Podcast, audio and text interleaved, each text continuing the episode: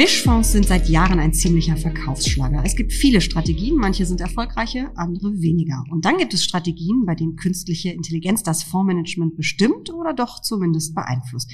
Wie funktioniert das? Wie gut klappt das?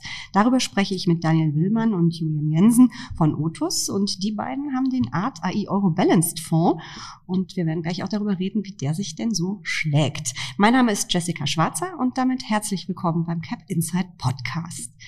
Künstliche Intelligenz im Fondsmanagement. Wie kann ich mir das in der Praxis vorstellen? Gut, also ich glaube, zunächst ist einmal zu unterscheiden zwischen künstlicher Intelligenz und maschinellem Lernen. Wir bei Otos ähm, sprechen intern von maschinellem Lernen und mit Hilfe von maschinellem Lernen wollen wir künstliche Intelligenz erzeugen. Wie läuft das praktisch ab? Wir sind zunächst einmal eine Boutique, die sich auf quantitative Anlagestrategien spezialisiert und im Fokus dieser quantitativen Anlageprozesse steht maschinelles Lernen. Das kann man sich eigentlich so vorstellen, dass wir Forschung betreiben, dahingehend, dass wir mit historischen Datensätzen Machine Learning einsetzen und die Algorithmen darauf trainieren, gewisse Anlageziele unserer Investoren zu erreichen. Da im Endeffekt forschen wir daran, möglichst robuste Modelle zu finden mit einer hohen Generalisierungsfähigkeit und in Anführungsstrichen einfach gesagt, wenn man ein effektives Machine Learning Modell hat, dann ist es, sind es ähnliche Prozessschritte wie bei einem quantitativen Anleger. Wir bekommen jeden Tag die Daten von den großen Datenprovidern. Diese werden den aufbereitet, dem Machine Learning Modell zur Verfügung gestellt und auf Basis dessen, was das ähm, Modell aus dem Research gelernt hat, werden dann ähm, Anlageempfehlungen äh, von dem Machine Learning Modell gemacht und diese setzen wir dann um. Und kommen dann wirklich konkrete ähm, Aktien als Empfehlung oder sind es eher Branchen oder sind es vielleicht auch eher Trends?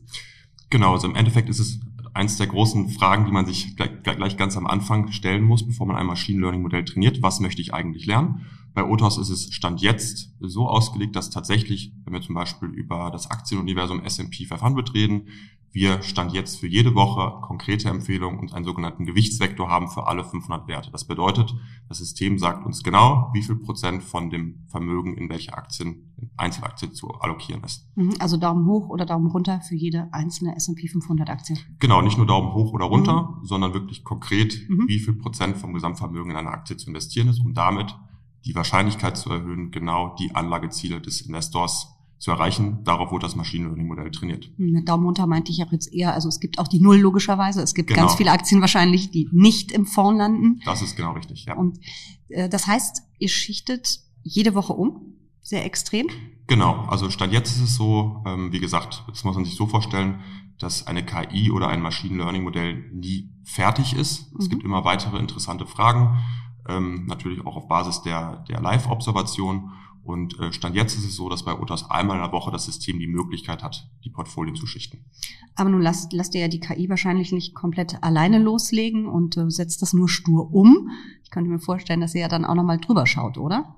Genau, also das ist ganz, ganz, ein ganz entscheidendes Fundament oder ein Faktor bei OTOS. Uns geht es um die Symbiose von zwei Welten. Einmal die neue Art der Datenauswertung mit Hilfe von maschinellem Lernen und das zu kombinieren sinnvoll mit ähm, Erkenntnissen aus empirischen Kapitalmarktforschung und den Best Practices Asset Management.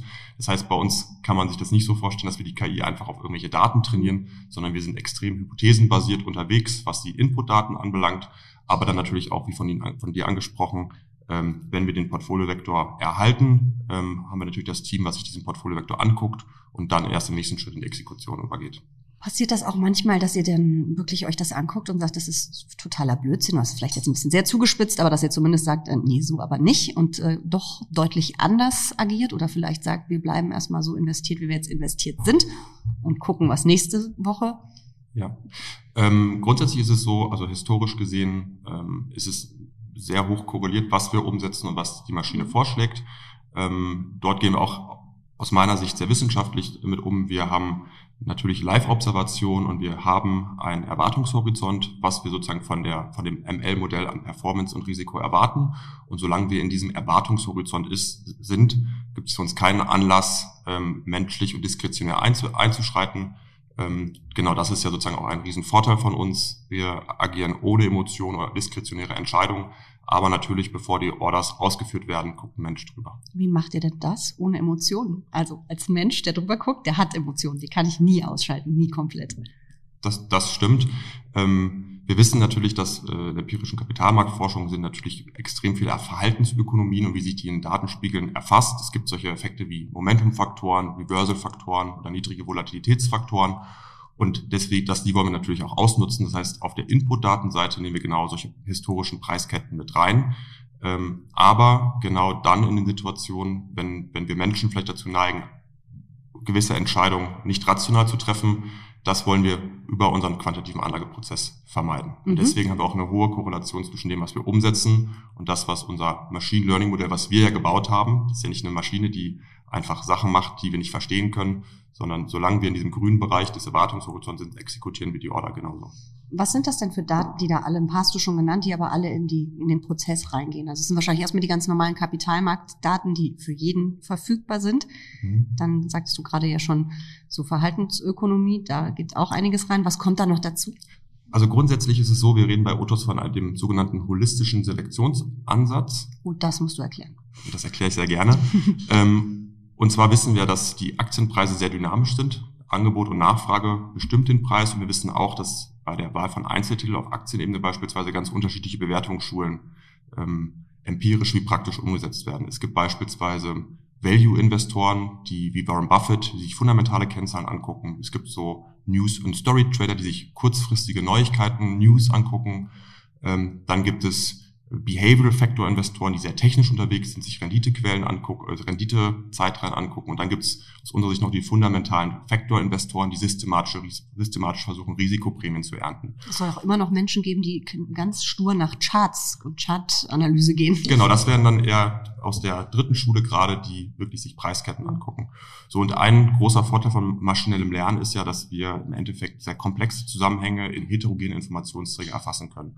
Was wir mit holistischen Selektionsansatz meinen, ist, dass wir eigentlich Inputdaten, die empirisch als auch praktisch bewiesenermaßen Informationen tragen über gewisse Dynamiken am Aktienmarkt, zeitgleich und holistisch analysieren. Das bedeutet, mit Blick auf deine Frage, welche Daten wir reinbauen, auf der firmenspezifischen Ebene genau aus diesen vier genannten Schulen. Wir haben Fundamentaldaten über die Firmen, wir haben Preishistorien über die Firmen, wir geben Informationen über Prämien, systematische Prämien in das System rein und das kombinieren mit einem sogenannten Makrodatenset. Das bedeutet, wir möchten dem System die Möglichkeit geben, die Attraktivität von Einzelwerten, aber auch im Kapitalmarktumfeld ähm, abschätzen zu können. Und in die makroökonomische Schicht kommen bekannte makroökonomische Kennzahlen rein wie Term Spreads, Credit Spreads. Und damit sind wir sehr nah dran an dem, was in der jüngsten Kapitalmarktforschung auch ähm, publiziert wird und welche relevanten Faktoren sind. Das heißt, ihr habt quasi das Beste aus allen Welten und kombiniert das und Ganz gebt genau. das der Maschine, die dann hoffentlich daraus was lernt. Ganz, genauso ist es. Wir wissen, dass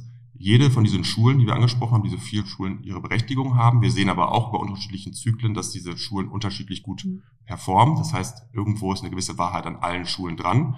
Und mit unserem holistischen Selektionsansatz über die Inklusion dieser Daten von diesen vier Schulen, als auch die Makrodaten, versuchen wir eigentlich dieses Substrat dieser dynamischen Bewertung aus diesen unterschiedlichen Schulen mit Machine Learning etwas systematisch besser zu managen. Ja. Dann gucken wir doch mal, wie das in der ähm, Praxis so klappt. Den Art AI Euro Balanced, den gibt es jetzt seit Herbst, glaube ich, seit Herbst 2019. Das ist noch nicht so wahnsinnig lang, aber ihr habt schon echt turbulente Zeiten erlebt. Wie ist es gelaufen und wie hat sich's angefühlt? Man muss dann ja auch seiner KI, seinem maschinellen Lernen trauen. Genau, also eine, sehr spannende Zeit, um, um so ein Konzept zu lancieren, aber glaube ich auch eine Zeit, um zu beweisen, dass Systeme robust äh, funktionieren und, und das haben sie getan. Ähm, wie du sagtest, wir sind am 1.10. Ähm, gestartet. Vielleicht kurz zum Fonds. Was macht der Fonds? Ähm, wie ist er konstruiert? Ähm, es, wir sind ein Mischfonds, ähm, der auf der Aktienseite Aktien selektiert innerhalb des Universums Stocks Europe 600 ähm, sind da unterwegs mit einer Investitionsquote zwischen 0 und 50 Prozent und allokieren die verbleibende Liquidität in kurzlaufende Investment-Grade-Bonds. Ähm, das heißt, wir haben eigentlich ähm, zwei Stellschrauben, mit denen wir arbeiten. Das eine ist auf Allokationsebene zwischen 0 und 50 Prozent Aktien zu gewichten und dann auf der Selektionsebene innerhalb des Universums euro-denominierte Titel Stocks Europe 600 die besten Aktien zu selektieren. Ähm, wir sind gestartet, haben im, im Laufe des vierten Quartals die Aktienquote eigentlich sukzessiv bis ans Maximum herangefahren, waren Ende des Jahres noch mit 45 Prozent in Aktien ähm, investiert. Das lief ja auch relativ gut dann wahrscheinlich im letzten Quartal. Wir genau. Ein gutes Börsenjahr hinter uns. Richtig, ähm, konnten da konnten da die Aufwärtsdynamik nutzen. Und dann war eigentlich der Knackpunkt, dass wir in unseren Makrofaktoren schon im Laufe des Januars ähm, ähm gesehen haben, okay, der Appetit für Risiko schwächt sich ab. Dementsprechend ähm, haben wir die Quoten sukzessive reduziert und waren dann äh, Mitte Februar, als die Turbulenzen losgingen, nur noch mit 14 Prozent im Aktienmarkt äh, investiert. Aber das heißt ja auch, dass ihr quasi die Allzeithochs, die wir kurz vorher gesehen haben, dass ihr da eben nur noch gering investiert wart. Das ist doch wahrscheinlich, um nochmal zur Verhaltensökonomie zu kommen und wie man sich da so fühlt, Börsenpsychologie pur, wahrscheinlich nicht so einfach, oder? Wenn man also, sieht, man ist nur noch so gering investiert DAX schafft endlich mal, auch wenn das jetzt nicht eure Benchmark ist, aber um Gottes Willen endlich mal ein Allzeithoch an der Wall Street, ein Allzeithoch nach dem anderen. Wie fühlt sich das dann an? Also ich glaube, eins, was man lernen muss, wenn man ein ernstzunehmender quantitativer Manager sein will, ist sich von diesen Emotionen total zu lösen. Mhm. Man muss seine ganze Kapazität und Energie darauf verwenden, möglichst gute Modelle zu konstruieren. Da fließt die Arbeit rein und weniger hinterfragen, ähm, ob das jetzt Short-Term auf einem Horizont von zwei, drei Tagen oder zwei, drei Wochen die richtige Entscheidung ist, weil das wissen wir alle, dass gerade was, was Markttiming angeht, diese kurzfristigen Ausschläge eigentlich unmöglich zu mhm. prognostizieren sind. War jetzt auch eher so ein bisschen eine ketzerische Frage, aber nichtsdestotrotz hat man doch auch schon mal so das ein oder an, den ein oder anderen Selbstzweifel, oder? Davon kann sich, glaube ich, in dem Fall keiner freisprechen, oder? Habt ihr da so auf eure KI vertraut, dass ihr gesagt habt, das stimmt? Ja gut, also am Ende des Tages ähm, schaut sich eine KI-Daten an und die kann man sich ja auch als äh, intelligenter Mensch versuchen anzuschauen. Und ähm, was Sie jetzt ansprechen, die Phase, wir sehen endlich mal wieder ein All-Time-High im DAX. Wir haben ähm, eine Wall Street, die jeden Tag getrieben von den Tech-Werten neue Highs sieht. Wenn man sich das Ganze auch als Mensch anschaut, könnte man, glaube ich, auch zu dem Punkt kommen, zu denken, okay, der Markt ist relativ heiß gelaufen. Alle sind die, gierig. Alle sind gierig, genau. Einfach den Fear and Greed Index beispielsweise mhm. anschaut.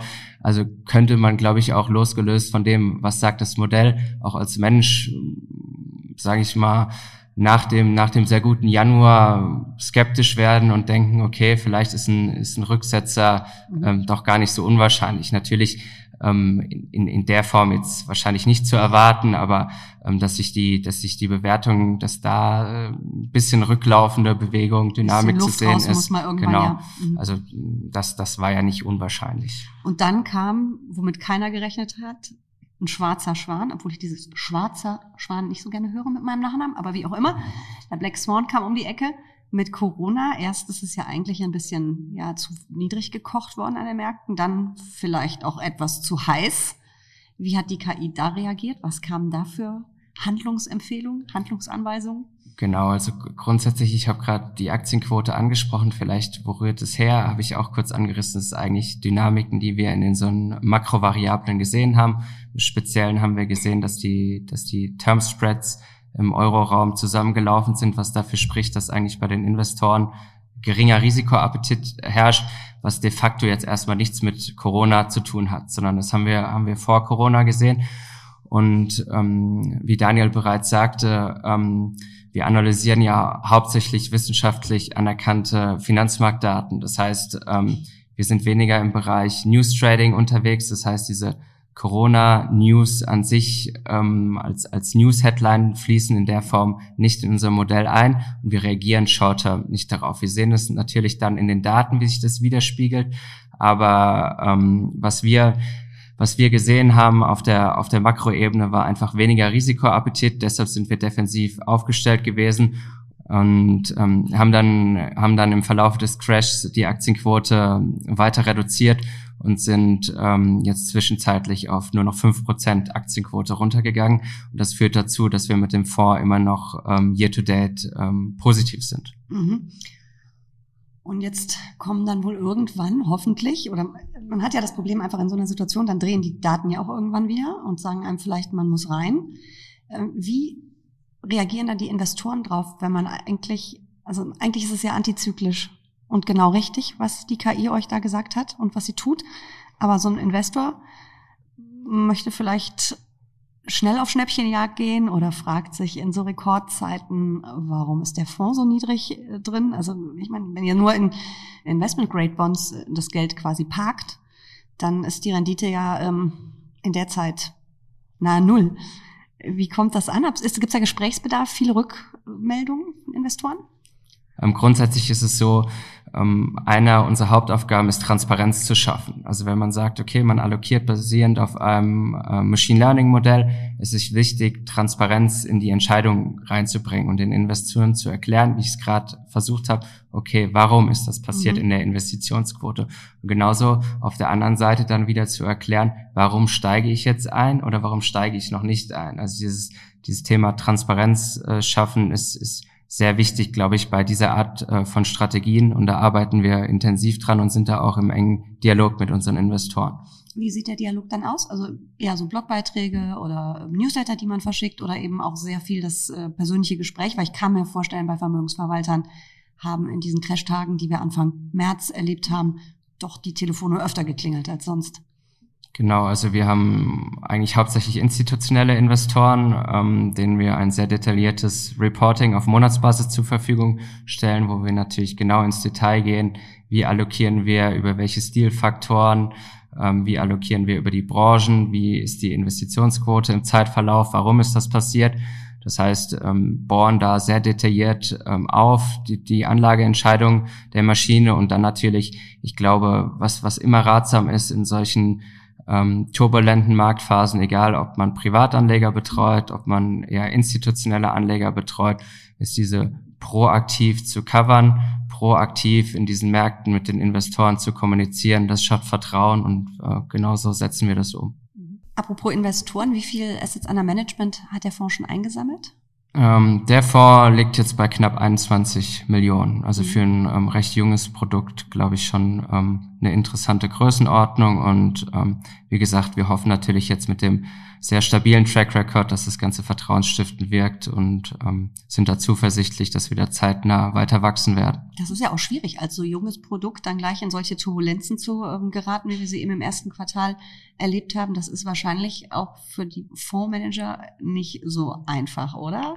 Ja gut, Julian sprach gerade darüber, Track Record aufbauen, junges Konzept, insbesondere maschinelles Lernen ist jetzt sozusagen noch nicht der Standard, wie mhm. man in der Branche Anlageentscheidungen trifft. Das heißt, es gibt natürlich auf der einen Seite Skeptiker, auf der anderen Seite auch institutionelle Anleger, die sagen, wir finden das Konzept spannend, es ist ein anderer Ansatz.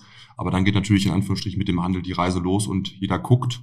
Und es ist klar, dass man Vertrauen über die Jahre aufbauen muss und dafür sind wir auch aufgestellt. Ähm, uns ist wichtig, auch wirklich den Leistungsnachweis über mehrere Jahre zu bringen.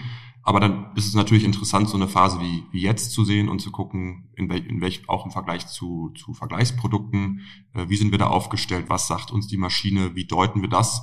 Und es ist natürlich dann insbesondere schön am Anfang zu sehen, dass das, was wir sozusagen in den Daten gesehen haben, wie wir die Maschine programmiert haben, jetzt zumindest ähm, erste Indizien auch trotz des kurzen Track Records da ist, dass wirklich Mehrwerte geschaffen werden kann. Und die Skeptiker, hört man von denen dann nochmal was, auch so in turbulenten Phasen, gucken die nochmal genau hin? Bei unserem Ansatz handelt es sich um einen sehr neuartigen Ansatz. Es gibt Skeptiker, die hinterfragen, was Machine Learning leisten kann. Ähm, es geht dabei darum, Vertrauen aufzubauen und jetzt insbesondere in den Monaten, wo die Märkte halt sehr dynamisch sind, wenn man da natürlich nachweisen kann, dass ähm, die Maschine oder wir mit unseren Ansätzen gewisse Mehrwerte liefern können, ähm, dann tritt das, tritt das natürlich auf eine höhere Bereitschaft. Und bei Otos ist es uns ganz wichtig, diesen Wissenstransfer zu leisten, also zu erklären, was wir machen.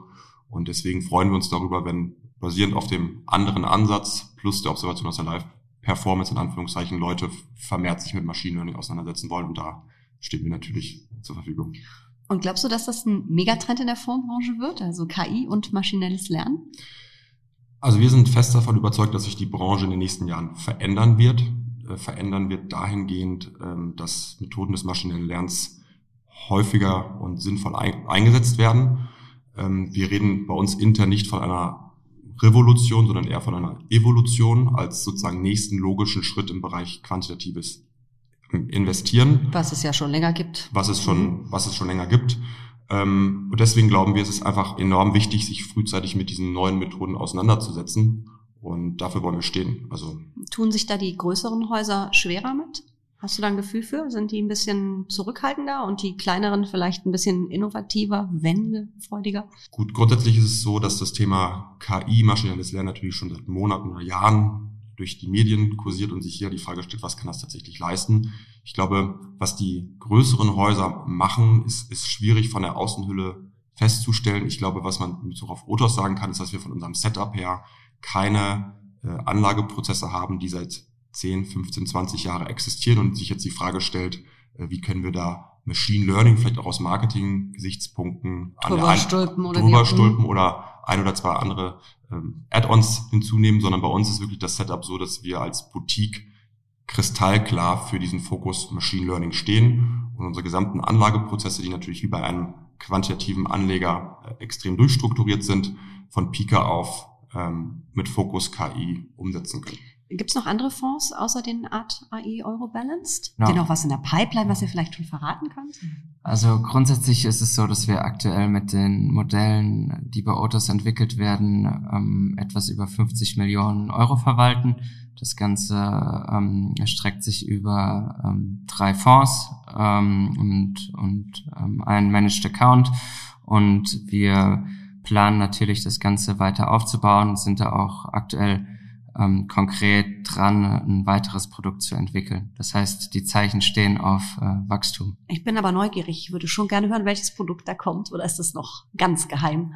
Ja, also grundsätzlich ist es ja so, was ist unsere DNA? Ähm, wir sind Aktienmanager. Das mhm. heißt, ähm, wir analysieren aktuell zwei Universen. Das ist einmal S&P 500 in den USA, Stocks ähm, Europe 600 äh, in Europa. So. Und dann ist es natürlich ähm, logisch, dass man darauf basieren unterschiedliche Produkte auskoppeln kann. Wir sind jetzt eher im Bereich äh, Mischfonds bisher unterwegs. Das heißt, was wir uns anschauen, ist die Möglichkeit, einfach einen Long-Only-Aktienfonds auf eins dieser Universen auszukoppeln. Super. Wir sind gespannt und wir bleiben dran. Vielen Dank für den Podcast. Vielen Dank. Dankeschön.